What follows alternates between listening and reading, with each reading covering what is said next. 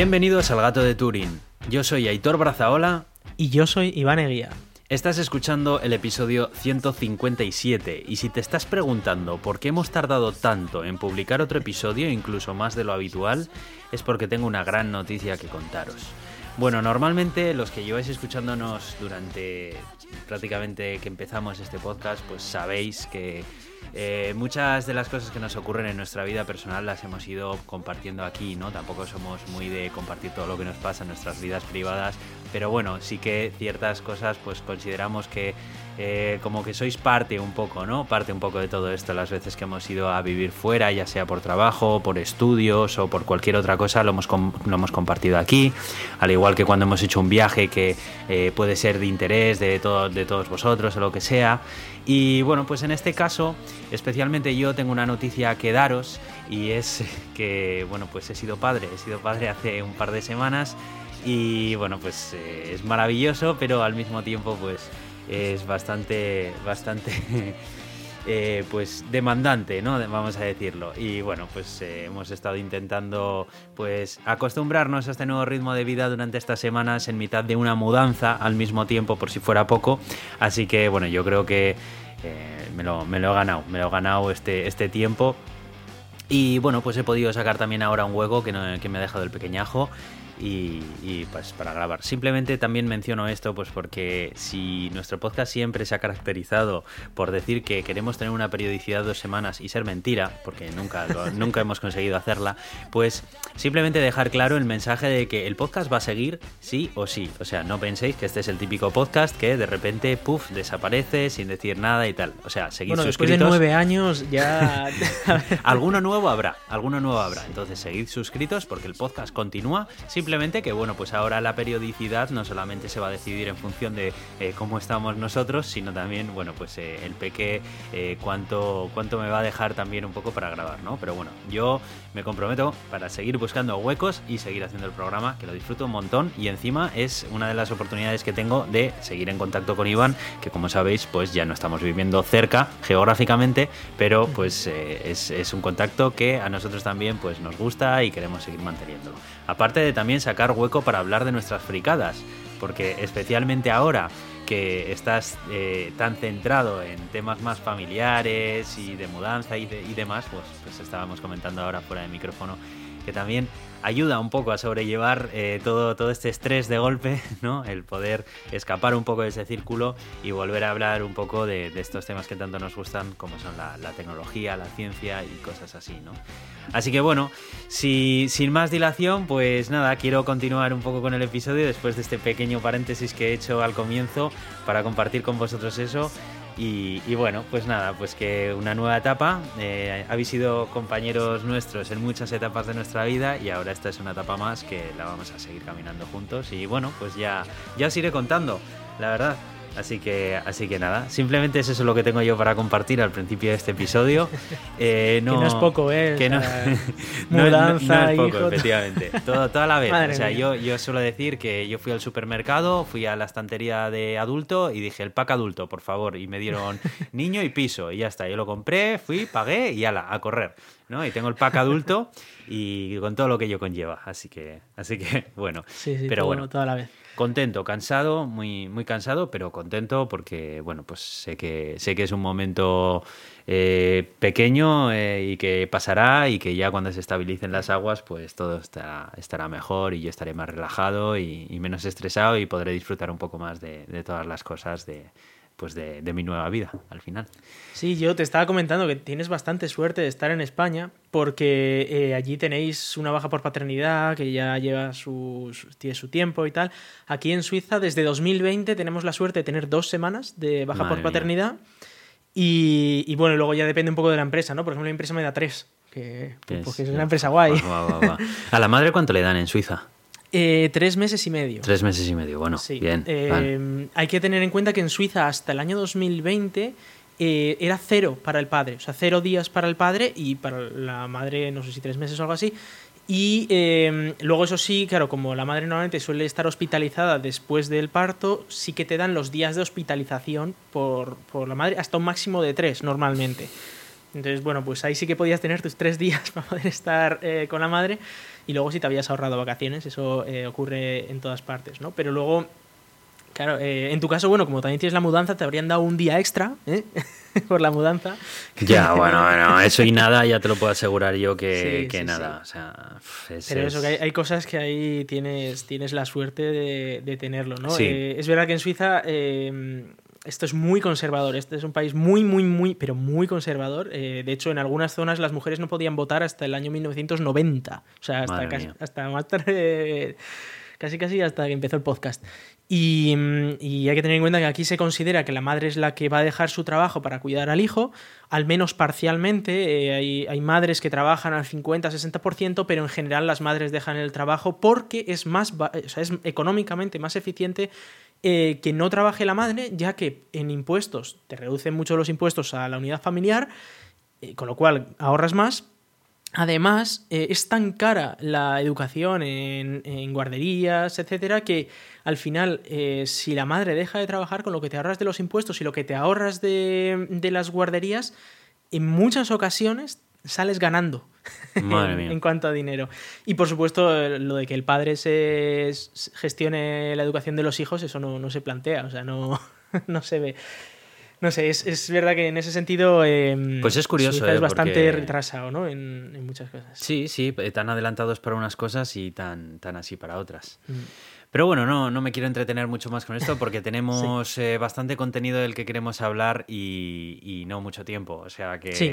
eh, te invito a que me comentes y nos, y nos compartas qué, qué te ha ocurrido recientemente con el neobanco Revolut, por favor. Sí, Revolut, bueno, es, es un banco que llevo, llevo usando desde 2017. eh, fui metal en su día, cuando, cuando yo vivía en Francia y cobraba en, en francos suizos, ¿no? Porque me venía muy bien para, para el cambio de moneda. Ya comentamos aquí el año pasado, cuando yo me mudé a Suiza y quise hacer, quise hacer una transferencia de dinero importante que me tocaron bastante las narices, me bloquearon la cuenta, como a ti también te pasó en su día, y eh, en mi caso tuve que dar información sobre las cuentas de mi padre e incluso de transacciones de las cuentas de mi padre, o sea, todas las transacciones de los últimos meses de, de las cuentas de mi padre, que me pareció una barbaridad. Qué fuerte. Eh, por supuesto, como yo no estaba haciendo nada ilegal, pues me dejaron pasar al final, pero eh, me parece una pasada que se pongan a investigar a mi padre porque no les salga no sé qué cuentas o porta. El caso es que, eh, dejando eso de lado, eh, sí, seguía usando Revolut más que nada, pues porque cuando voy a Francia, cuando voy a España, pues es la mejor tasa de cambio que puedes encontrar. Y, eh, y también porque los neobancos suizos pues no permiten a todo el mundo acceder fácilmente. Bueno, hay, ciertas, ciertas restricciones. Entonces, eh, lo que me ocurrió es que el 28 de octubre creo que fue, eh, de repente pues, yo salgo del trabajo tranquilamente y veo una notificación en mi móvil que pone, eh, has gastado 99,99 dólares en PUBG Mobile. Y yo, ¿esto qué, qué mierda Ese, es es- esto? ese es el juego, ¿no? Un juego. Claro, y a mí me sonaba de que esto era como un juego. Pero dije, no sé, voy a mirar. Empecé a buscar y efectivamente era un, un juego móvil o algo así, no sé. Tampoco, algo así como de, de disparos, no sé. Tampoco tenía mucho claro porque yo desde el Call of Duty pues no he jugado a First Person Shooters. Entonces, eh, el caso es que lo, eh, yo evidentemente no lo había hecho porque estaba trabajando y eh, reporté directamente el fraude en la aplicación y, y abrí un chat con, con Revolut. O sea, son dos cosas distintas. Con Rita. ¿eh? Y te atendió Rita, bueno, la sí, pollera. Pero, pero enseguida le dije, no, mándame un humano porque no me toque las narices. Y me mandó un humano. Y el humano, pues, eh, bueno, yo le expliqué la situación. O sea, yo estaba trabajando, en ningún momento he usado el móvil. eh, esto no, no he podido ser yo, ¿no? Y entonces me dijo, bueno, vamos a revisar a ver si alguien te ha hackeado la cuenta o lo que sea. Revisamos los dispositivos, me hizo cambiar las cuentas del email, las cuentas, eh, las contraseñas del email, del móvil, de, de todo. Cambié todo, eh, me salí del móvil, volví a entrar, bueno, hice un montón de... Todo lo que me pidieron, eh, toda la información que me pidieron se lo, se lo envié y me bloquearon la cuenta otra vez hasta que terminara su investigación. Pero ya al, al día siguiente me llegó la notificación del resultado del arbitraje para el fraude y me dijeron que había sido hecho con eh, la tarjeta efímera de Revolut.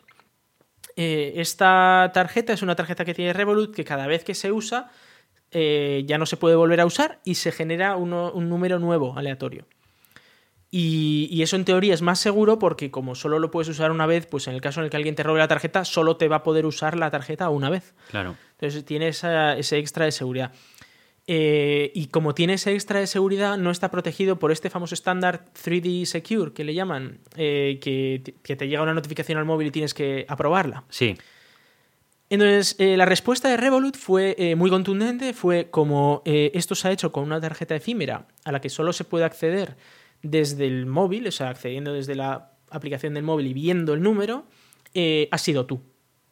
ya está. Y entonces te quedas sin dinero. No me lo puedo creer. Sí, sí, eh, tal cual. Entonces yo volví a hablar con ellos y les dije, esto tiene que ser una broma, o sea, eh, no puede ser que haya sido porque yo no he sido. Entonces eso para empezar, yo no he sido. Y, ya, creo que fue el lunes, o sea, cuatro días después, ya me confirmaron que mi cuenta no había sido hackeada. Es decir, que nadie, nadie había accedido a mi cuenta, ni desde mi móvil ni desde otro móvil. Eh, entonces yo sabía que yo no había sido, pero en Revolut te consideran ya culpable por defecto. O sea, Qué fuerte. Es decir, aunque tú le estés diciendo que no he sido yo, eh, yo es más, eh, revisé porque dije, bueno, a ver si, yo qué sé, alguna suscripción de algo, yo qué sé. Empecé a mirar tanto en la cuenta de Apple como en la cuenta de Google antigua que tenía de mi Android de hace un año. Y no, no existía ninguna transacción, ningún nada, o sea, nada. No había habido en ningún momento ninguna compra por mi parte. Contacté a la empresa esta de PUBG Mobile y eh, ellos directamente te cierran el ticket según... Es que esos son los de Epic, esos son Epic Games, que son el mal, ya lo sabes. Sí, pues según les escribes un mensaje, te, bloquean. O sea, pone, este es nuestro email de contacto, les escribes ahí y ¡pum! te cierran el, mensaje automáticamente. o sea, no puedes contactar con ellos.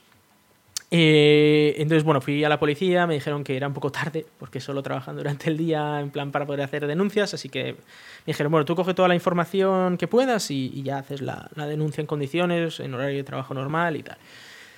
Y, a todo esto, pues eh, yo seguía hablando con los de Revolut y los de Revolut decían, no, es que la decisión es final, no, no puedes apelar. O sea, no, no existe la posibilidad de apelar. Es así, te callas. Es así, te callas, ya está, se acabó. Te has quedado sin tu dinero, eh, se acabó, no hay más has sido tú, tú lo has hecho.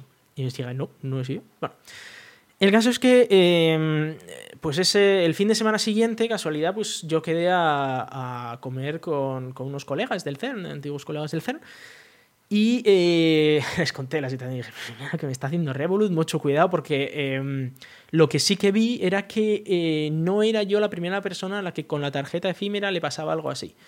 Eh, de que de repente aparecía algo que no, que no era, bueno, que no lo habían usado ellos, ¿no? Eh, o al menos había ese rumor en internet, había habido como dos personas, pero sí que es verdad que en internet nunca te puedes creer claro, sí, si esto es verdad, si no, si es alguien que está intentando meter mierda a Revolut o alguna cosa, ¿no? Y, y un colega me dijo, oye, pues yo conozco a una chica que le ha pasado lo mismo el mismo día que a ti. Y a ella le devolvieron el dinero. Eh, y bueno, me pasó los datos de contacto de, esta chica, le escribí y dije, oye, pero ¿qué ha pasado? Y me dijo, pues mira, 99,99 dólares el 28 de, octubre. A ti también. a mí también, 99,99 dólares el 28 de octubre. Ahí ya la había pasado a la una y pico de la tarde y a mí a las once y pico de la mañana. Y digo, joder, eh, a ver, eh, esto es evidente que, ocurre así. Y además, entre todos encontramos un post en Reddit y un post en la comunidad de Revolut en la que le había pasado a cientos de personas en el mismo periodo de 4 o 5 días. Eh, justo a finales de octubre. Qué fuerte. O sea que un montón de gente había sido eh, estafada, había recibido un cargo de PUBG Mobile. Había algunos de 99,99 dólares y otros de 199,99 dólares. Había como de, los dos, de los dos importes. Y Revolut en algunos casos devolvía el dinero y en otros no devolvía el dinero. Era como aleatorio. A veces devolvía o no devolvía. Y en el caso en el que no devolviera era una decisión final inapenable. A ver, que sin sentido absoluto es... Es, que, es esa rigidez que tiene eh, Revolut que es lo que no me gusta y por lo cual yo lo utilizo muy como algo complementario mm. y para nada como mi tal. Porque cuando me ocurrió aquello eh, de que me congelaron los fondos y demás, tenía esa sensación de que no eran, eran tan rígidos, o sea, tienen... mientras funciona todo es fantástico. Porque lo mm. tienen todo automatizado, la aplicación es súper buena, no sé qué, no sé cuál. Pero como tengas un problema, que se salga de su base de datos de conocimiento y para lo cual tengan un procedimiento definido, olvídate, porque no vas a conseguir hablar con nadie que te pueda comprender y que pueda decir, joder, pues espera, que voy a mirar, voy a preguntar, voy a tal son tan rígidos que yo creo que todo lo que se ahorran de la estructura bancaria de un banco tradicional, Claro, al final ellos eh, descansan en la, sobre la tecnología para un montón de cosas. Que eso está muy bien para unas cosas, pero también hay que apoyarlo con capital humano para ciertas otras, porque hay veces que lo que necesitas es que se ponga una persona de carne y hueso al otro lado y te escuche un poco y te diga, bueno, vale, tal, no sé qué, o lo voy a mirar, lo voy a preguntar, pero es que a mí eso es lo que me da miedo ¿eh? de estos bancos. Sí, pues eh, volví a contactar con Revolut, evidentemente. Dije, oye, me estáis vacilando. O sea, a esta colega le habéis devuelto el dinero, a un montón de gente en internet. Ellos dicen que les habéis devuelto el dinero, pero en el caso de, de la conocida de mi amigo, ella me mandó pantallazos demostrándome que efectivamente había tenido el mismo cargo y que le habían devuelto el dinero. Y, la, y el resultado del arbitraje y todo. Eh, entonces eh, les dije esto, bueno, es imperdonable. O sea, no puede ser que a algunos aleatoriamente les devolváis el dinero y a otros no. Y, además les pasé también los artículos de red y tal. Les dije, mira, o sea, no me está pasando solo a mí. Esto ha ocurrido a lo largo de una semana a varias personas, a cientos de personas incluso. Y su respuesta fue eh, que podría ser, pero que la decisión es inapelable y ya está. O sea, es lo que hay. Eh, que no, no hay. Básicamente no, te estaban escuchando. Era, en plan de sí, sí, que me, da igual lo que me estés contando, que, no. que aquí me pone que este caso está resuelto y ya está resuelto, y ya está. Claro, lo que, lo que ellos decían es. Eh, el, tipo de soporte decía: Yo no tengo posibilidad de hacer nada. O sea, yo como persona de soporte, yo no puedo hacer nada por ti. Que igual tienes razón, pero yo no puedo hacer nada por ti. Entonces le dije que quería hacer una. Eh, una denuncia formal o bueno, hay como un proceso formal en Revolut para eh, que lo podéis pedir si algo está muy mal para, exigir que, se revise el caso ¿no? Eh, formalmente y que va a un comité de arbitraje y demás. Solicité esto y me, dejaron hacerlo y envié pues una, una queja formal. Y, eso quedó ahí de momento. Y al día siguiente, que era lunes, pues me fui a la policía.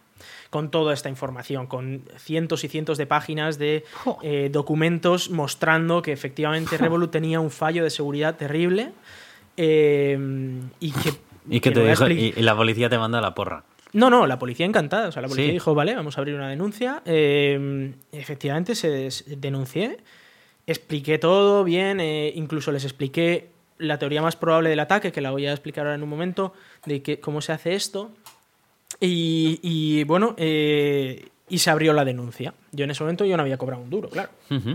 Entonces, pues ya me dijeron que bueno, que eh, probablemente la denuncia no iría a ningún lado porque la denuncia va contra el hacker, digamos, que ha sacado mi dinero. no va contra Revolut. Va contra, contra quien haya robado el dinero, que es, eh, a saber, igual es un tipo que está ahí eh, a saber en qué país, eh, en su casa, que ha hackeado no sé cuántas cuentas, se ha comprado sus cosas de PUBG y ya está.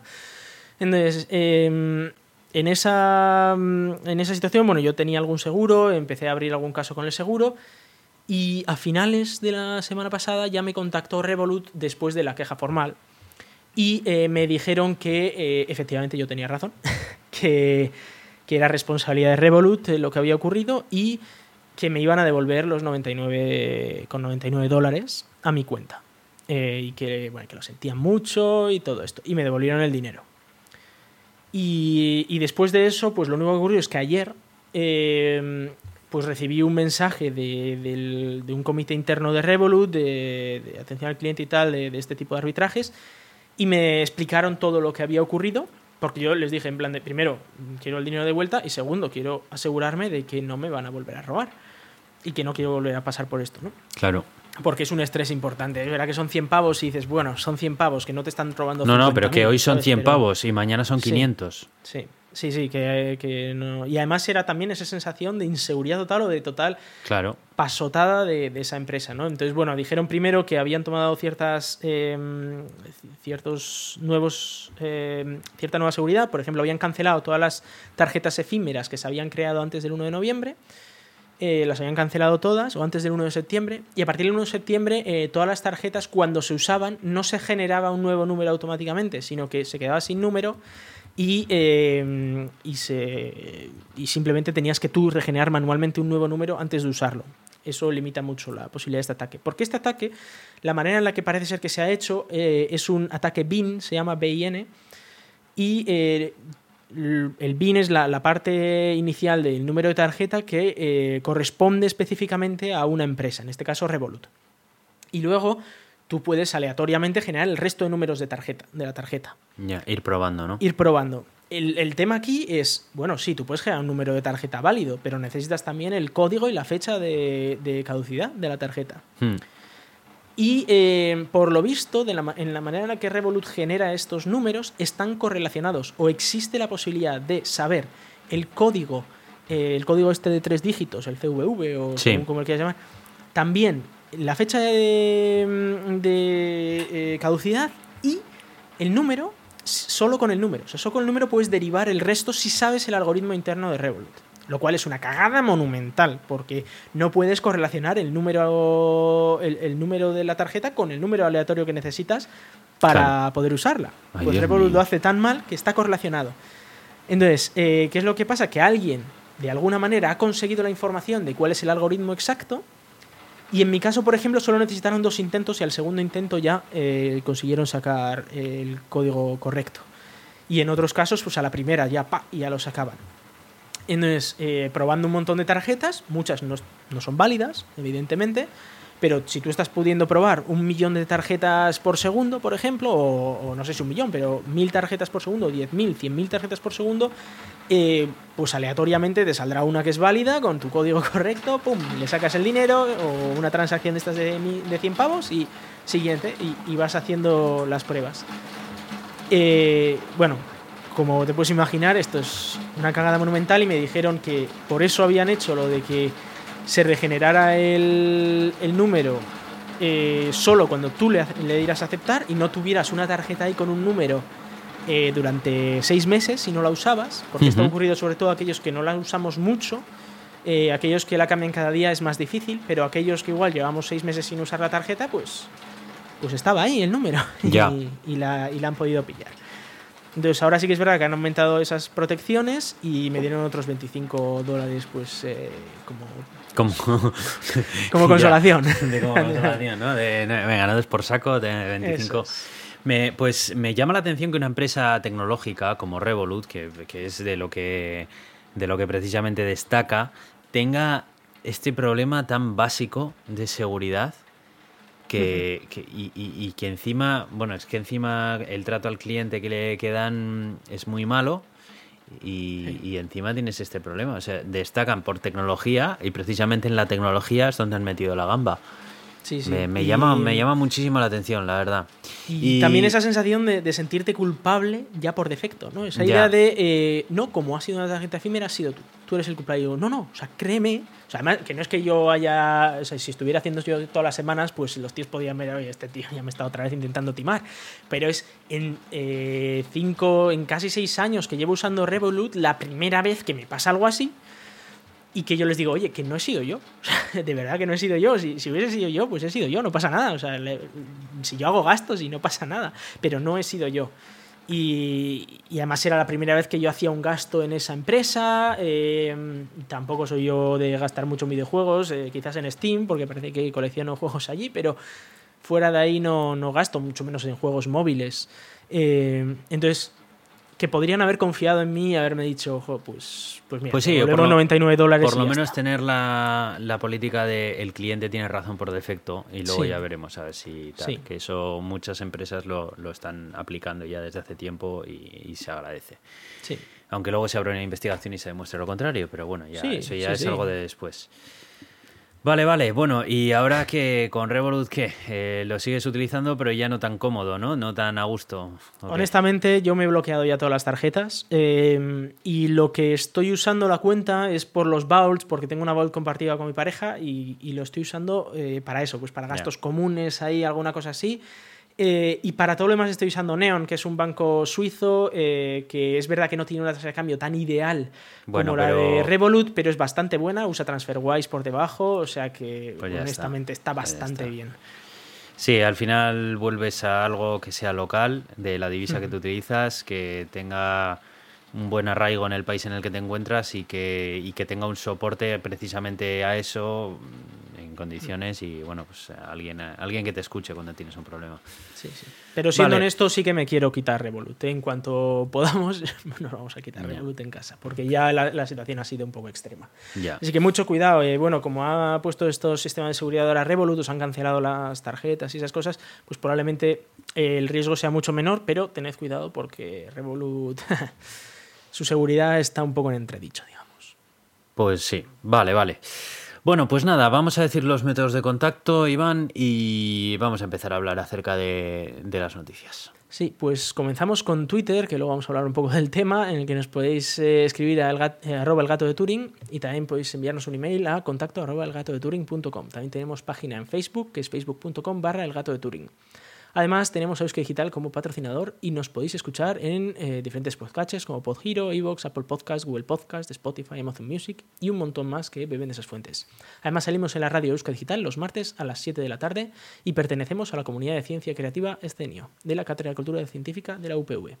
Yo soy Aitor, arroba cronosnhz en Twitter. Y yo soy Iván, arroba Racican en Twitter. Vamos con las noticias.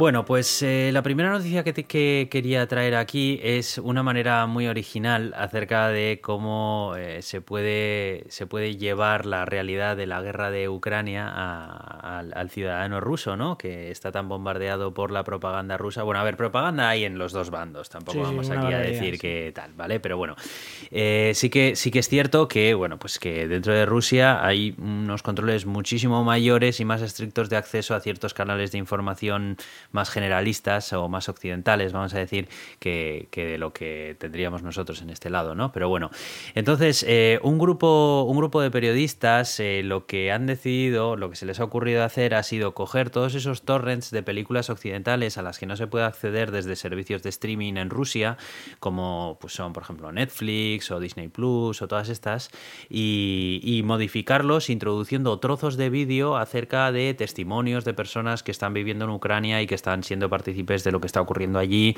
con eh, imágenes reales de, de, lo que en realidad está pasando y demás, ¿no? De manera que cuando un ruso, por ejemplo, se baja una película, comentaban aquí que una de ellas era la de Spider-Man, la de No Way Home, que en mitad de la película, como si fueran anuncios publicitarios, de repente, pues hay un pequeño, una cuña ahí de una persona diciendo, bueno, pues lo que vas a ver a, eh, a continuación va a ser, es, bueno, pues contenido real de lo que está ocurriendo en Ucrania, en no sé qué y no sé cuál. Y le ponen pues un trozo de vídeo, ya sea grabado por allí o, bueno, algo, algo que, bueno, pues que sea de otra manera más complicado poder visualizar dentro de Rusia por los cauces habituales, ¿no?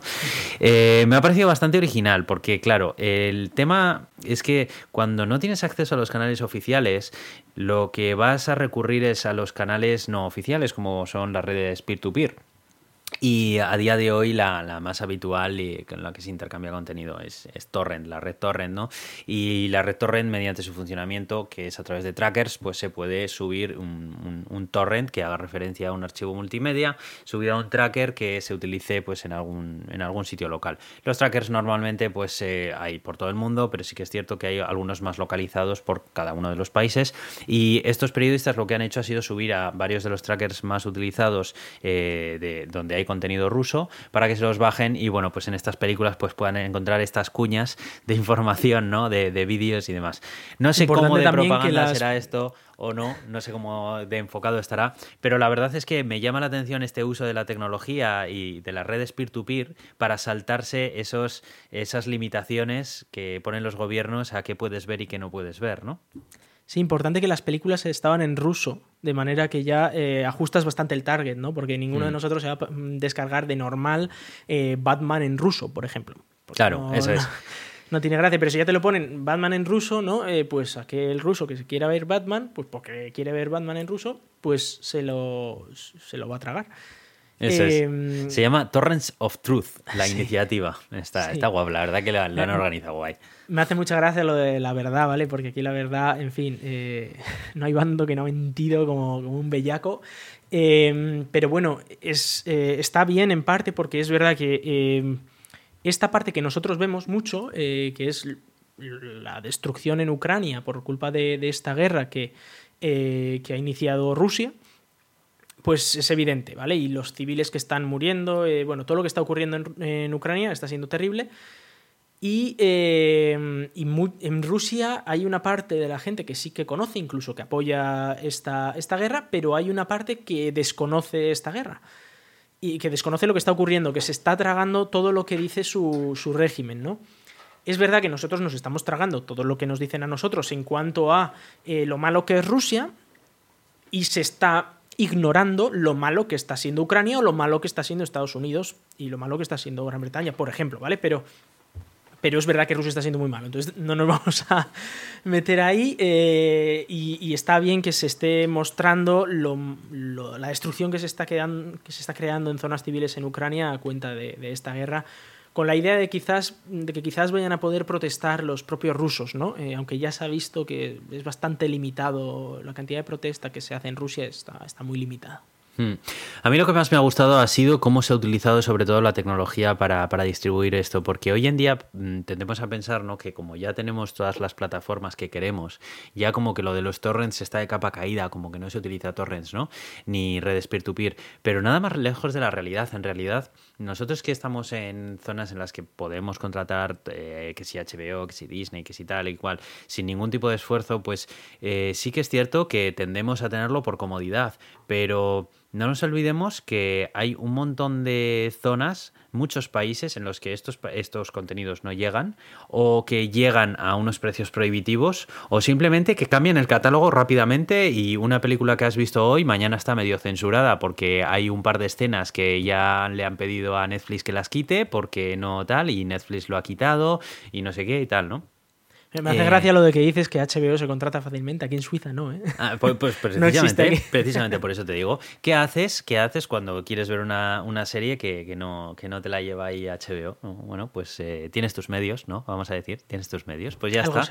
Eso es. Y la gracia de Internet, yo creo que lo bonito de Internet y lo que no nos tenemos que olvidar es precisamente eso. Es que eh, pone, eh, es, es una tremenda autopista de información y nosotros decidimos cómo queremos utilizarla.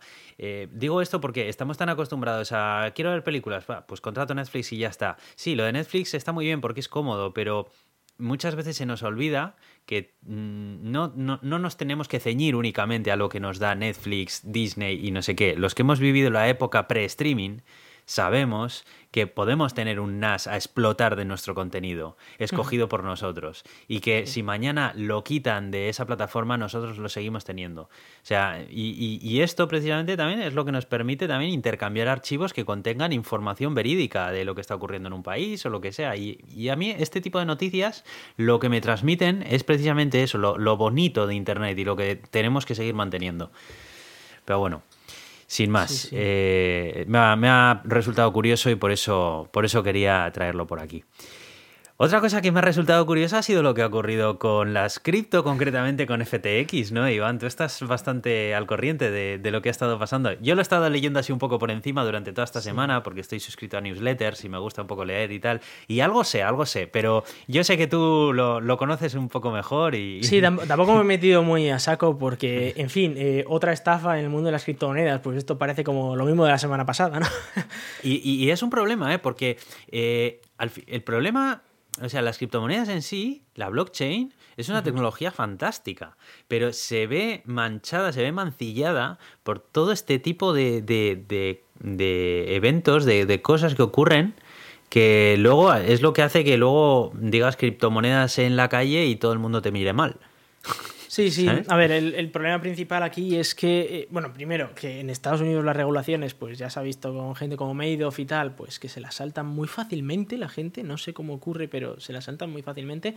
Y luego el hecho de que eh, las criptomonedas, al ser esta idea extremadamente liberal eh, en el que el gobierno no existe gobernancia sobre, mm, sobre el dinero y, es, pues, aquel que tiene dinero va a tener más dinero, aquel que es capaz de gestionar su dinero de mejor manera va a tener más dinero, y aquel que es pobre, aquel que eh, no puede acceder al, al, mundo bancario, se va a quedar totalmente fuera y no va a haber ningún gobierno que va a poder regular esto. Es esta idea extremadamente liberal que atrae a un montón de gente que lo único que quiere es dinero, dinero y más dinero y, solamente, eh, bueno, pues hacerse mil millonario, lo que fuera. Y, en este mundo hay muchos estafadores, muchísimos eh, narcotraficantes que también lo único que buscan es el dinero y muchísima gente de esta. O sea, el problema no es que la tecnología esté mal, no es que el Bitcoin sea malo, no, el problema es que atrae a veces a mucha de esta gente que, va por todas, que va con esa mm. idea de, eh, no, no, que, yo lo que quiero es que nadie tenga control sobre el dinero para yo poder hacer lo que me dé la gana con el dinero. Entonces, Eh, lo cual, pues para los ricos, por ejemplo, es genial. ¿no? Es como las redes peer-to-peer al final. O sea, se, Sí, eh, sí, se sí. pu- tú puedes compartir contenido muy bueno, pero también puedes compartir contenido peligroso, con pues eh, tal. Pero claro. Sí, al final en los sitios no regulados pues pasan cosas. Entonces, eh, en este caso hablamos de FTX, es una, mm, un- bueno, una plataforma de intercambio de, criptomonedas, eh, como ya hemos explicado aquí en algún episodio anterior, eh, pues si quieres comprar una criptomoneda tienes que ir a una plataforma de intercambio, poner tu dinero en euros, dólares, francos suizos, lo que sea, y comprar pues criptomonedas, ya sea Bitcoin, Ethereum o una de las otras 9.000 o 10.000 o ya no sé cuántas miles hay. Eh, entonces, una de estas plataformas se llamaba FTX y el creador de esta plataforma se llamaba Sam Bankman Fried. Eh, él se, se hacía llamar por sus iniciales SBF. Entonces, eh, lo que. Bueno, la noticia que salió al principio ocurrió como que la gente estaba intentando, pues, de la misma manera que puedes comprar criptomonedas, puedes vender si tienes alguna, ¿no? Entonces había gente que quizás había comprado sus bitcoins hacía un año o lo que sea y ahora querían venderlas, pues porque. por lo que sea. Entonces vendían sus criptomonedas y decían, venga, me voy a hacer una transferencia ya de mis euros o dólares a mi cuenta corriente del banco, pues porque ya lo quiero tener ahí. Y empezaron a fallar esas transferencias. No funcionaban. Entonces la gente empezó a te- a tener sospechas. ¿Qué está pasando? ¿no? Porque o sea, cuando, cuando tú intentas sacar tu dinero y no te dejan, te, te acojonas bastante. malo. ¿vale? Muy malo. sí, sí, sí, sí. Eh, entonces al principio dijeron, no, bueno, es que hay un pequeño problema con... Esta veces pasa, ¿no? Eh, Hay un pequeño problema con el sistema bancario y tal, y, y va a estar solucionado próximamente. El caso es que después de dos, tres días no se solucionaba y empezó a haber rumores de bancarrota, de esta gente no tiene dinero para pagar. ¿Qué es lo que pasa? Todo el mundo intenta sacar el dinero. O sea, ya estaban empezando, empe- cuando empezaron los rumores, Estampida. empezó a todo el mundo a querer sacar el dinero y cuando ya eh, empezaron los rumores de bancarrota, ya dije, "Uf, hay que sacar el dinero de aquí como sea, ¿no? Y, y no salía, el dinero no salía de allí. Entonces, eh, poco después eh, llegó el SBF este, el chaval este, que por cierto había salido en la revista Forbes como eh, uno de los grandes ejemplos para, para el resto de la humanidad porque había conseguido ser mil millonario a los 29 años de edad. Eh, sin el tío ser millonario antes o algo, ¿vale? O sea, si- simplemente había conseguido ser mil millonario a los 29 años de edad. Eh, entonces, pues salió hablando este chico y dijo que, que sí, que bancarrota, que, que no hay dinero. Que, que- de hecho había 650 y pico dólares en su cuenta, ¿vale? 650. y- Sí, sí, estamos hablando de que la gente había depositado ahí eh, aproximadamente 23 mil millones de dólares y solo quedaban 650. Sin miles, ¿vale? O sea, 650 dólares. Eh, Madre mía. y entonces, bueno, eh, bancarrota, la gente dice, bueno, pues ha ocurrido una... o sea, que puede ocurrir, una empresa se vaya al carajo, ¿vale? Pero primero la gente se sorprendió, esto está auditado, si el año pasado hubo, salieron la auditoría del año pasado y nadie salió con alertas de que esto pudiera pasar o lo que fuera, ¿no? Eh, por supuesto, la, moneda interna que se usaba dentro de esta plataforma, el FTX, o sea, el FTT, que era el token de FTX, se hundió de repente, ¿vale? O sea, se- prácticamente dejó de valer nada. Y, eh, y lo que ocurrió es que en las otras plataformas la gente se asustó porque eh, se dieron cuenta de una cosa, y es que esta plataforma FTX nunca había demostrado que tenía dinero para hacer eh, frente a los pagos de la gente. Y se dieron cuenta de que ninguna otra plataforma tampoco había demostrado que tenía dinero. Entonces empezaron a pedirles a todas las plataformas que demostraran que tenían dinero como para hacer frente a los pagos de, de todo- de toda la gente que había puesto dinero allí. Y eh, algunas no las sacaron. eh, sí que hubo algunas como Kraken, Binance y tal, que sí que pudieron demostrar que tenían dinero como para devolverle a toda la gente el dinero que había depositado. ¿Hay esa lista por ahí? ¿La puedes enlazar en algún lado? Voy a buscarla. No va a ser fácil porque Me, esto- me entra curiosidad, ¿sabes Sí. si Crypto? ¿Crypto tiene también esa...?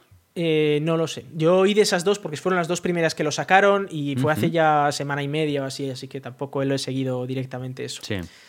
Entonces, bueno, el caso es que eh, algunas empezaron a sacarlas, otras tardaban más, la gente se acojonaba, bueno, empezaba a ver esto, se hundió Bitcoin porque todo el mundo lo que quería era, voy a vender mis, criptomonedas, me saco mis euros, lo que me saque, pero por lo menos me quedo con mis euros, ¿vale? Con lo que sea. Eh, aunque me haya perdido la mitad, pues por lo menos me quedo con algo porque parece que estaba, parecía que estaba cayendo todo, ¿no? Sí. Eh, y, y, luego empezaron las investigaciones de qué leches había pasado aquí, ¿vale? Como de repente, de la noche a la mañana, uy, va, que hay, no hay dinero. ¿Qué es lo que ha pasado, no? Y eh, empezaron, eh, hubo una investigación bastante profunda en la que estuvieron hablando con varios directivos, por, supuesto, pues el, chico este eh, pues resignó, ¿no? Se, largó, dimitió, y, y, luego pues empezaron a revisar a ver qué había pasado. Lo que se dieron cuenta es que había unas cuatro o cinco personas, entre ellas él, que tenían el control absoluto de la empresa el control absoluto de las finanzas y que nadie más tenía acceso a esa información. Ni siquiera, o sea, no tenían un departamento de contabilidad, ¿vale? No, eran cuatro o cinco personas, los jefazos que tenían acceso a las cuentas bancarias y tal. Además, no tenían control ninguno sobre la diferencia. Le pasaba un poco como al rey de España, al Juan Carlos, ¿sabes? Que no, sabía cuál era dinero público y qué era dinero suyo privado, ¿vale? Entonces, no, tenían claro qué dinero era de una empresa, porque no solo existía esta empresa, que era como la madre de todas, pero luego había otra subempresa que pues, haría otras cosas eh, luego el SBF este tenía sus cuentas privadas personales, pero también tenía otra empresa en la que él era el único eh, accionista, eso se suele hacer mucho pues, para evadir impuestos. Eh, y, en esa situación lo que se dieron cuenta es que se mandaban el dinero de un sitio a otro como si nada. O sea, en plan, además, adjunto un artículo en el que se aprobaba el mandar el dinero de un sitio a otro con un emoji por WhatsApp. O sea, oye, que mando, mando 3.000 pavos a la cuenta de, la otra empresa. Ok. en plan, así, ¿vale? Y, de hecho, lo que llevó. Porque esto eh, llevaba funcionando así un año. Y dices, bueno, pues si lleva funcionando un año, ¿cómo ha ocurrido ahora todo, no? Pues el error fue tan simple como que eh, el SBF o, uno de sus colegas quiso mandar eh, 7.000 y pico millones. Fíjate, una transferencia de 7.000 y pico millones de la cuenta principal a una de sus subsidiarias, pero al hacerle clic se equivocó y lo mandó a la otra y llegó el dinero a la empresa incorrecta. Entonces, la empresa de la que se tenían que cobrar los dineros no tenía dinero. Para eso habían mandado esos 7.000 millones. Y entonces, pues bancarrota, porque no tienes dinero. Y, y, el dinero lo tiene otra empresa. Claro, ¿qué es lo que pasa? Que esto no se puede hacer. O sea, tú no puedes andar mandándote dinero entre empresas como si fuera esto la misma empresa porque no lo son. Entonces, regulatoriamente tú tienes que, por ejemplo, hacer un contrato entre una empresa y la otra. Envío este dinero aquí a cambio de no sé qué, por ejemplo, hmm. ¿no? O porque estoy haciendo una recapitalización de esa empresa o por lo que sea. Tú no puedes de repente decir, ah, una cuenta bancaria, pues me mando dinero. Se dieron cuenta también de que el SBF este se hacía préstamos a sí mismo de la empresa. Pero, pero en el sentido de que. En el sentido de que de repente un día decía, mm, me quiero comprar una casa, me voy a mandar mil millones a mi cuenta. Pero era una transferencia de mil millones de, euros o de dólares, imagínate, ¿eh? Y, se compraba una casa, o se compraba tal, luego pues lo devolvía o no, o decía, no, lo debo, lo, lo, apunto aquí en el WhatsApp como que debo, oye, que me he cogido mil millones, ya los devuelvo mañana o dentro de un mes.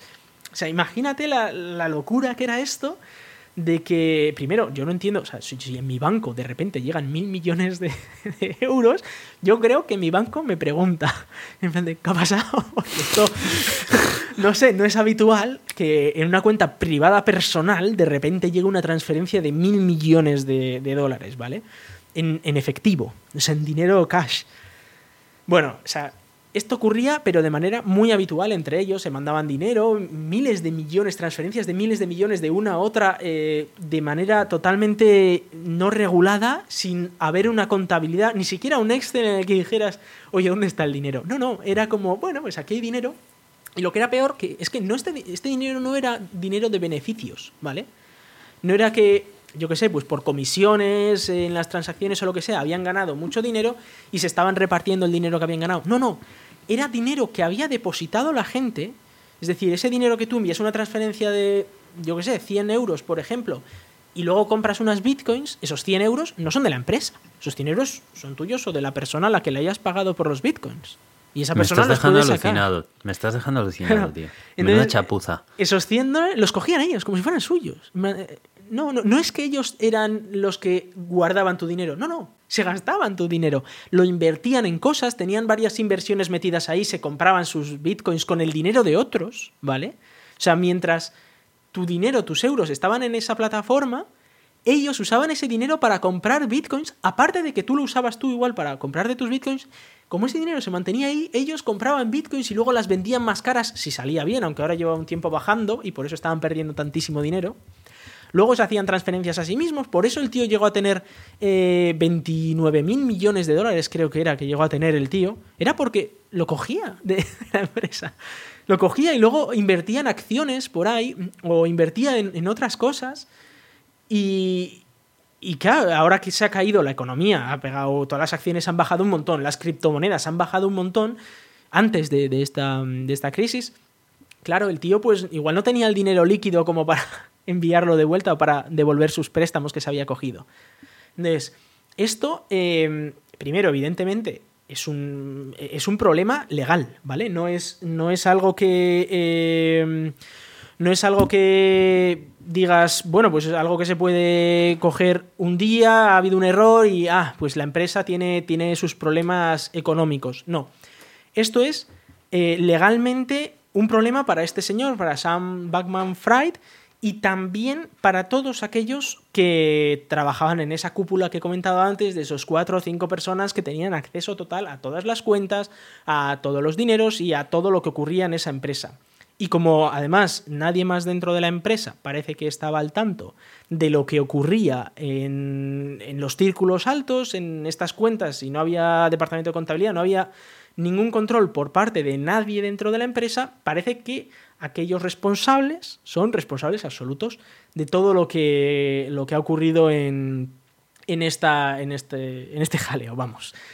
Entonces, eh, además esto eh, conlleva prisión, porque este, este señor y, y, sus colegas directamente han robado dinero de sus, de sus trabajadores de su, y de sus clientes, sobre todo. Han cogido dinero que habían depositado ahí sus, sus clientes y lo han, y lo han usado para, para servicio público, lo cual es una estafa, eh, bueno, que es ilegal, vamos. Así que eh, tiene pinta, eh, Aitor, de que este tipo va a acabar en la cárcel. Eh, Hombre, debería. Tiene toda la pinta, ¿vale? Sí, que sí, va a acabar sí. en la cárcel. No solo él, sino que probablemente pues alguno más. Porque es lo que te decía, o sea, es que no había control. Era... Leí que Binance estaba estudiando comprar incluso FTX previo a que se supiese todo esto para salvarlo de la bancarrota y que después eh, incluso solicitó que las criptomonedas empezaran a estar reguladas. Binance. Sí, o sea... sí, sí, sí, sí, claro. Eh, de hecho, la, o sea, mucho de esta investigación, o sea, mucho de todo lo que he contado yo, se ha sabido por las investigaciones que solicitó Binance para la compra. Porque ellos dijeron, sí, mira, nosotros los rescatamos, pero vamos a ver, a ver, primero, cómo está la situación para ver cuánto dinero vamos a gastarnos en esto. Y salió todo esto y dijeron, vale, no, no, no, no, no, espera, no, ni de palo metemos un duro aquí porque eh, es una locura, o sea, no es una empresa, esto es un estafador que ha robado dinero de un montón de gente, es, es tal cual. Menudo chiringuito. Sí, sí, pero eh, imagínate, o sea, es que estamos hablando de unas cantidades de dinero y, esto es parte también de lo que yo creo, que estamos hablando de muchísimo dinero. Aquí la gente estafa, a ver, estamos habituados a la estafa de la, estampita o a otras estafas, a alguna estafa piramidal que alguien se saca un millón de euros, tal. Estamos hablando de este tío que sacó 20, más de 20 mil millones de dólares en una estafa. Eso se, se ha convertido en una de las personas más ricas del planeta Tierra estafando en apenas un par de años. Es una locura, o sea, es yo creo que es igual la mayor estafa de la historia de la humanidad. Podría ser la mayor estafa, no lo sé, si estará cerca de alguna otra, si no, de alguna de las más grandes. Es impresionante, vamos. Alucino, alucino con todo este tema. Yo sí, la verdad que lo he estado siguiendo un poco durante tal y me he quedado alucinado con, todo lo que iba leyendo. Cada, cada, cosa me dejaba más a cuadros, la verdad. Eh, reguladas o no reguladas, a ver, es que la propia, la propia gracia de las criptomonedas es que no están reguladas, pero al mismo tiempo eh, atrae a un montón de, de, de estafadores y a un montón de gente que coloca ahí su dinero esperando verlo crecer y tienen, tienen muchísimos riesgos. O sea, es que. Y, y, las criptomonedas en sí. Es que yo siempre, cuando intento hablar acerca de estas cosas, a mí me gusta separar lo que es el mundo inversión criptomonedas de las criptomonedas y la tecnología. Pienso que el mundo de inversión de, la eh, de, de criptomonedas no es lo atractivo. O sea, lo atractivo es lo que hay detrás. Lo que pasa es que en el momento en el que han venido a este mundo todos los inversores de la bolsa y se han traído todos los trucos chungos de la bolsa y no sé qué, claro, y encima aquí que está sin regular, es que es cuando se ha, se ha roto todo, se ha roto todo. Pero el token eh, de, una, de, una blockchain puede servir para un montón de cosas que no son enriquecerse ni nada de eso. Y me da mucha pena porque ensucia mucho Todas estas cosas se ensucian muchísimo la reputación que tiene en el público general todo el tema de la blockchain, las criptomonedas y todo esto. Y es que, de, es que basta que digas criptomonedas en la calle para que la gente ya se asuste y te mire raro, ¿sabes? En plan de, uh, uh, uh no, estafa piramidal. Y dices, a ver, a ver, a ver, que es Depende de la época, Hitor. ahora porque está bajando, o sea, como ahora llevamos como un año, dos años en los que las criptomonedas están bajando sin parar, ahora es una estafa piramidal. Cuando lleva un año subiendo sin parar, eso en el futuro. claro, es el futuro y, te vas a hacer millonario. O sea, y todo el mundo te, habla en plan de, yo cómo puedo invertir aquí, que yo también quiero hacerme millonario. Eso es, eso es, eso es. y, y ese es el. Bueno, primero, eso demuestra la volatilidad brutal que tienen las criptomonedas. Brutal. Estamos hablando de que tú puedes perder el 80% de tu dinero fácil, eh, de un año para otro, por ejemplo. Puedes multiplicarlo por dos si tienes el milagro de pillarlo en el buen año y luego eh, depende mucho de la tolerancia al riesgo de cada uno. O sea, hay gente que mete aquí dinero sin asumir esta volatilidad y cuando baja un 80% sacan su dinero y han perdido su 80% de su dinero. Mm. Y luego están los que no lo sacan nunca también. Y, bueno, ya lo pongo y ya lo sacaré dentro de 30 años cuando bien no valga nada o, sea millonario, ¿no? Bueno, al final eh, es, un, es probablemente uno de los productos de inversión con más alto riesgo que existe en el mundo, más poco regulado y que bebe de esta filosofía de, eh, extremo liberalismo ¿no? Eh, económico, extremo capitalismo, etc. Así que, bueno, eh, al final cada uno hace un poco lo que, lo que considera con su dinero. ya lo hemos repetido aquí mil veces, no metáis dinero que si perdierais el 100% os supusiera un problema.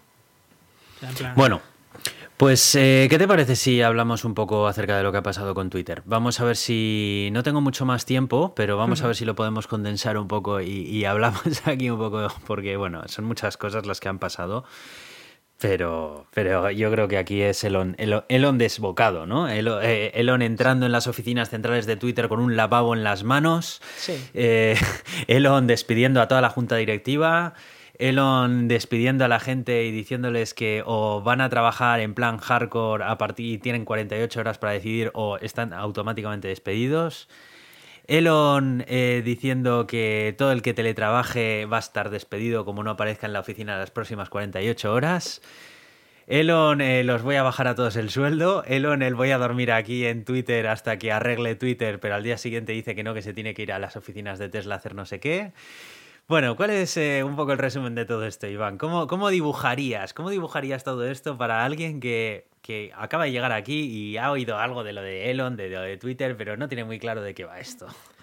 Bueno, eh, esto se explica primero porque Elon Musk es un, eh, es un tipo que, que, está pirado, o sea, que, se, que ha tenido buenas ideas en su vida, ha mentido mucho, ha utilizado a mucha gente y ha conseguido montar grandes imperios económicos y se ha convertido en la persona más rica del planeta. Y ahora se cree Dios.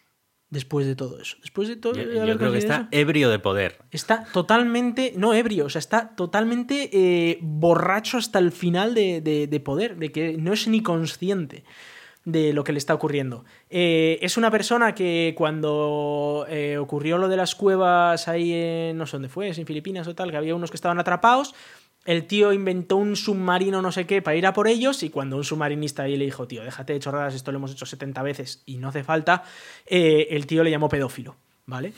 Eh, es un tipo que eh, cree que puede solucionar la guerra de Ucrania en una tarde con un pacto porque todos los demás son idiotas. Y, y nadie le ha preguntado.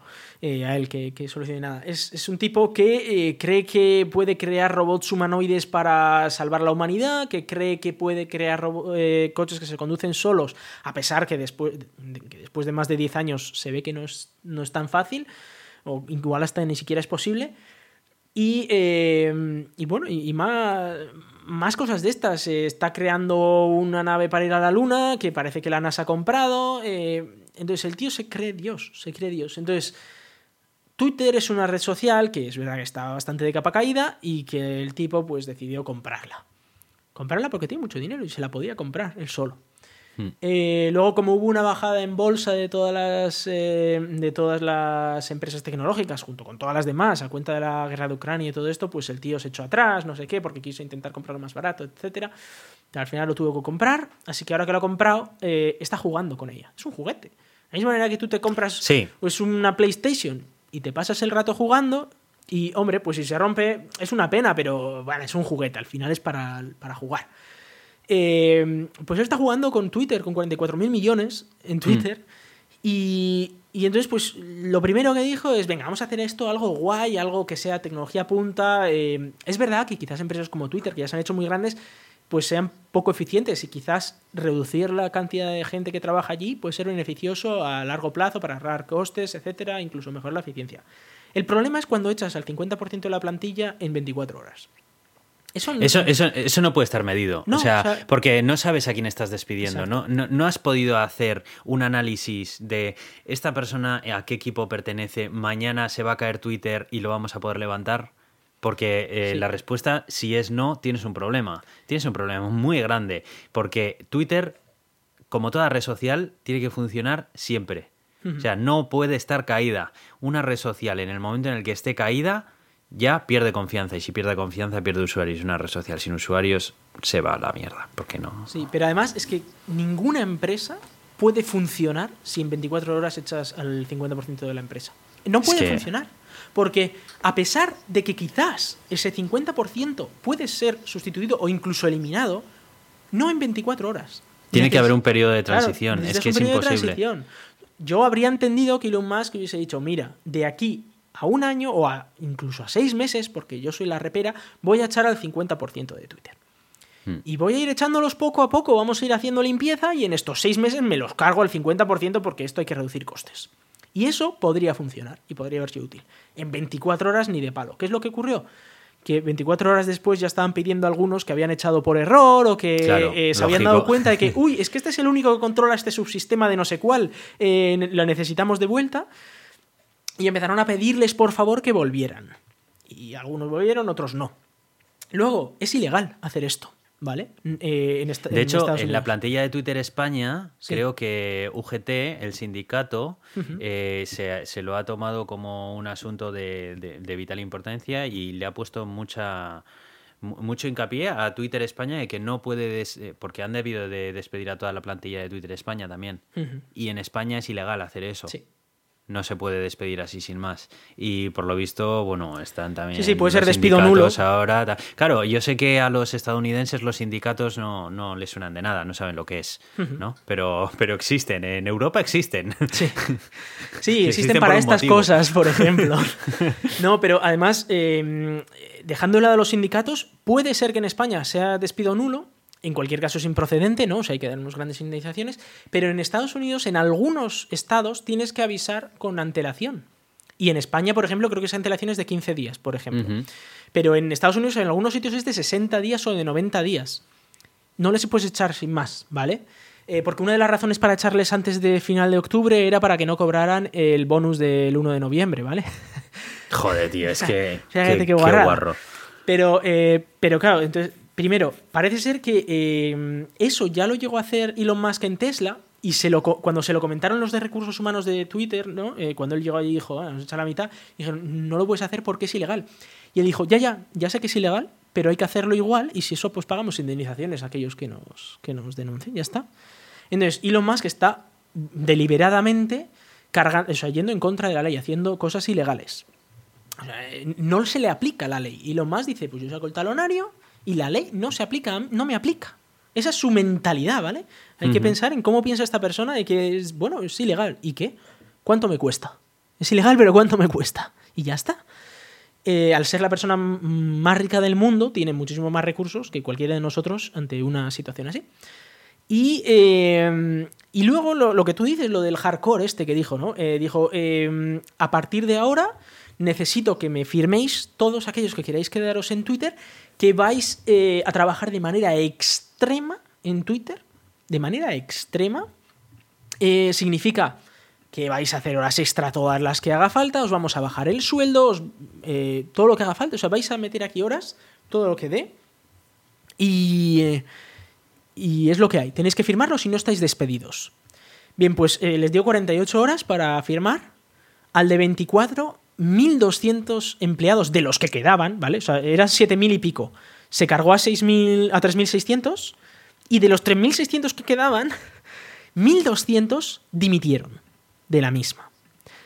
Además, eh, parte de lo que tú dices del teletrabajo, pues mucha gente dimitió también, diciendo, pues yo es que quiero teletrabajar y punto, al menos algunos días a la semana, ¿no? Eh, entonces empezó ya a reducirse un poco Elon Musk y dijo, bueno, igual Em, podemos eh, permitir teletrabajo siempre y cuando vuestro manager directo lo permita, ¿no? Em, bueno, vuestro jefe directo lo permita y tal. Y bueno, y alguna cosa del teletrabajo parece que se ha vuelto. Además de estos 1.200 personas, algunos le están pidiendo que vuelva, por favor, porque sin ti no podemos trabajar. Y dice, bueno, no sé si podéis trabajar sin mí, pero yo no voy a hacer lo que me estáis pidiendo es que, haga. Dicen que eh, hay equipos enteros encargados de sistemas fundamentales que se han ido. Sí, sí, sí, sí. sí, Que, que, ahora mismo hay algún fallo en la plataforma grande y, Twitter se cae. Sí, sí. Pero cosas como, por ejemplo, eh, todo el, equipo entero, bueno, espera, espera, pero es que todo el equipo entero de eh, recursos humanos dedicado a los salarios, o sea, todo el equipo se ha, dimitido. Todo el equipo entero de accounting, o sea, de, contabilidad, ha dimitido. Es decir, que ahora, a finales de mes, mm, o cuando se pagan, no sé, aquí a veces se pagan semanalmente los salarios, eh, no se van a pagar los salarios porque no hay equipo que gestione los salarios. No hay nadie encargado de gestionar los salarios de Twitter. Em, y luego lo que tú dices, lo del Twitter Blue, el tío empezó a decir, no, ahora vamos a cambiar no sé qué, ahora eh, vas a poder pagar 8 cuando pavos. Lo puso, cuando lo puso a 8 euros, que de repente empezaron a ver cuentas fake de Steam, de Nintendo, de no sé qué, con el cheque azul. Claro, claro. Que tenían el mismo logotipo que esto y tenían el cheque azul, claro, lo habían comprado, 8 pavos. 8 pavos, cheque azul. Hala, ya está. Exacto. Entonces tuvieron que... Y además, y el primer Twitter que hizo Twitter o sea, el primer tweet que hizo Twitter fue, em, esto va a ser así y no vamos en ningún caso a poner un check de oficial. 24 horas más tarde, hemos decidido poner un check de oficial. Es que, pero, encima es súper feo. O sea, ¿lo has visto? es que hay cuentas ahora que tienen dos checks. Un check azul y un check gris más feo que picio. Yo cuando lo vi dije, ay, por favor, pero qué chapuza es esta, qué cosa más fea, no me lo puedo creer. Y encima, claro, el realmente importante es el gris, el que se ve menos. Porque ese es el que no puedes comprar. Sí, sí, sí, claro. O sea, y ese es el que se ve menos. Ay, por favor, qué chapuza. Sí, este tipo de cosas no se pueden hacer así. Tú no puedes entrar en una organización, por muy mal que esté, como un elefante en una cacharrería. En una organización tan grande como Twitter, tienes que informarte durante mucho tiempo, absorber mucha información acerca de cómo está funcionando cosas, analizar tal, y luego ya vas metiendo el bisturí. Pero coger, llegar así y tirar todo abajo de esta manera, es que al final te vas a cargar la empresa, porque en el momento en el que se piren los usuarios de Twitter ya no te queda nada que salvar. Sí, sí, sí. Eh, yo no sé si se van a pirar los usuarios de Twitter, pero antes de que se piren los usuarios de Twitter, porque al final los usuarios de Twitter están ahí por los usuarios de Twitter. No están ahí por los salarios de los empleados. Se cae. Esa es la historia.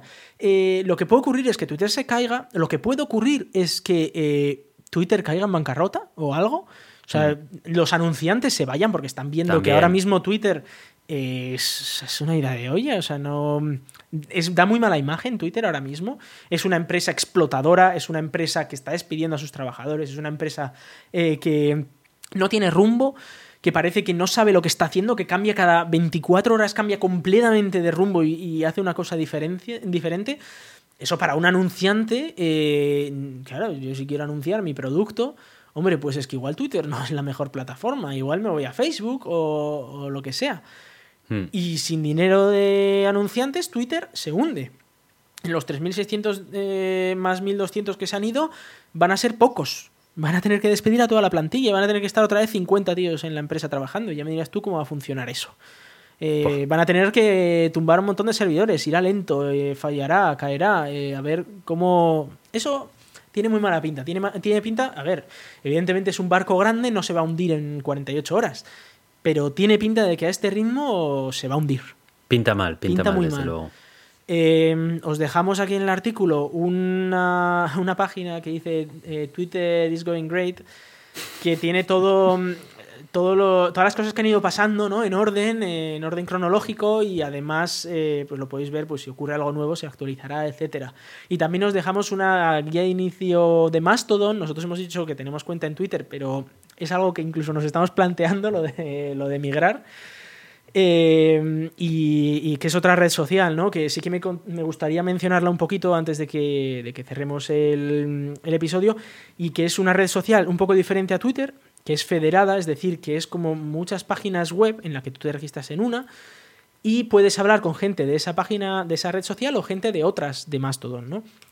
Y tiene la, la ventaja, en parte, de que, bueno, que es gratuita, que, que está eh, más abierta. Y tiene otras desventajas, ¿no? Como el hecho de que, bueno, es más difícil quizás eh, moderar todas las redes sociales y hay algunas, hay algunas comunidades que están pues un poquito desmoderadas, Que son especialmente tóxicas. especialmente tóxicas. Hay que recordar que eh, Trump se creó una de estas, de Mastodon, ¿vale? Sí, Para sí, él sí. mismo. Entonces, hay Es algunas que está muy comunidades- ligado al tema Trump, eh, Mastodon. Todavía mucha gente de la que escucha Mastodon le viene a la mente Donald Trump. A ver, yo he de decir que esto lo conocía desde muchísimo antes ya, ya, de lo sé, todo lo sé, esto, lo sé, pero... hasta que Donald Trump no hizo la suya, eh, no, no se publicitaba mucho Mastodon. La verdad que apenas se, se había oído hablar de ellas. Sí, bueno, el caso es que funciona un poco como Twitter en realidad. ¿eh? Tú puedes seguir a otra gente, incluso puedes tener un feed de tu comunidad entera. Hay comunidad de matemáticas, por ejemplo, comunidades de tal. O puedes tener un feed de aquellos que sigues de otros sitios, ¿no? Eh, y, y ahí donde tú quisieras eh, seguir a las personas. Así que bueno, eh, si alguno le quiere echar un vistazo, probarlo, ver a ver cómo va el tema, pues adelante. Guay.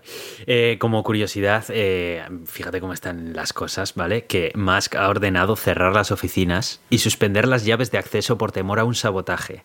No saben de momento quién permanece y quién no como empleado. Fuerte. Bueno, es Qué que fuerte. el despido, el despido original de esos 3.000 y pico, esa- esos 50%, bueno, ahí Elon Musk dice que no, no fue 50, se habla que igual fue un 40, bueno. El caso es que todos estos de los que despidió, eh, la manera de hacerlo fue muy llamativa y es que eh, él mandó un email, ¿vale? Un día, fue un jueves además creo que fue, y dijo, bueno, eh, algunos de vosotros vais a ser despedidos esta, esta noche, a las 12 de la noche, ¡pum! Despedidos. Aquellos que seáis despedidos vais a recibir un correo electrónico en vuestro correo electrónico personal diciendo que habéis sido despedidos. Y aquellos que sigáis vais a recibir un correo electrónico en el correo electrónico del trabajo diciendo que os quedáis.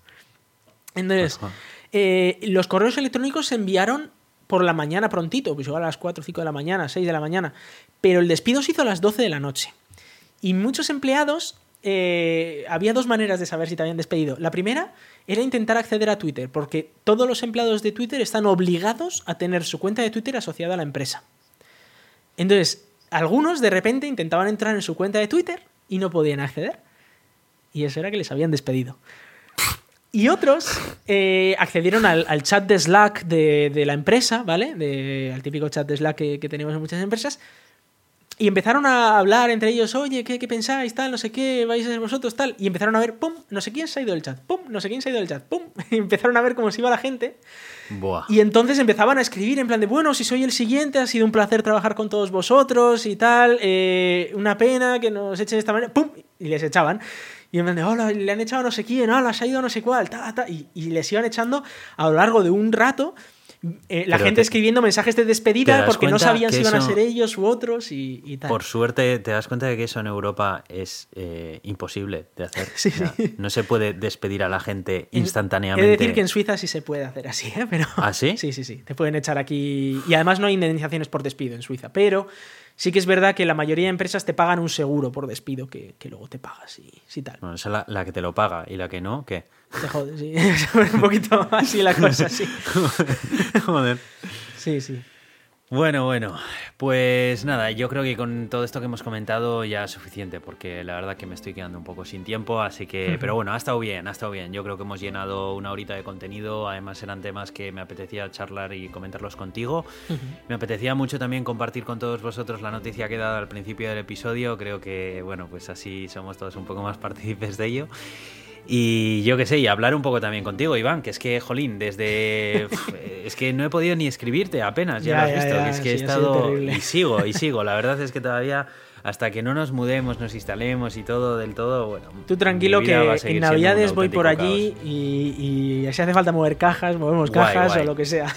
Yo creo que para Navidades ya estarán todas las cajas que hay que mover movidas, pero bueno, aún así me encantaría que vengas por allí, eh, charlar, estar eh, por ahí, salir un poco por la zona, enseñarte también la, mm. casa, cómo ha quedado todo y todo, la verdad. sí, además le tengo que enseñar un poco Rust a tu hijo y esas cosas, que ya tiene que ir pillando lenguajes de programación. efectivamente, efectivamente, ya, mm. ya, ya lo había pensado yo, no creas, ¿eh? Algún lenguaje de programación desde bien pequeñito tiene que aprender porque este niño tiene tiene que salir, tiene que, por lo menos tiene que tener conocimientos de informática y de programación. Luego que se dedique a otra cosa no importa, pero algo tiene que saber. Eso es, eso es. Sí, sí, pero que ahora los niños crecen muy rápido, con tres meses ya están programando cosas y hackeando Revolut y estas cosas. yo, de momento solamente deseo que me deje dormir una noche entera sin interrupciones. Yo ya con eso me doy con un canto en los dientes, ¿vale? Bueno, bueno, pero es que una noche entera que son ocho horas, es que tú pides mucho, majo. Madre mía, lo que daría. Bueno, pues, pues nada, nada más. Eh, muchísimas gracias por estar ahí, por seguir escuchándonos. No seguid suscritos, por supuesto, vuelvo a repetirlo. No, no penséis que este podcast se acaba, ni muchísimo menos. Y nada, nos vemos en el siguiente episodio. Hasta entonces. Aur.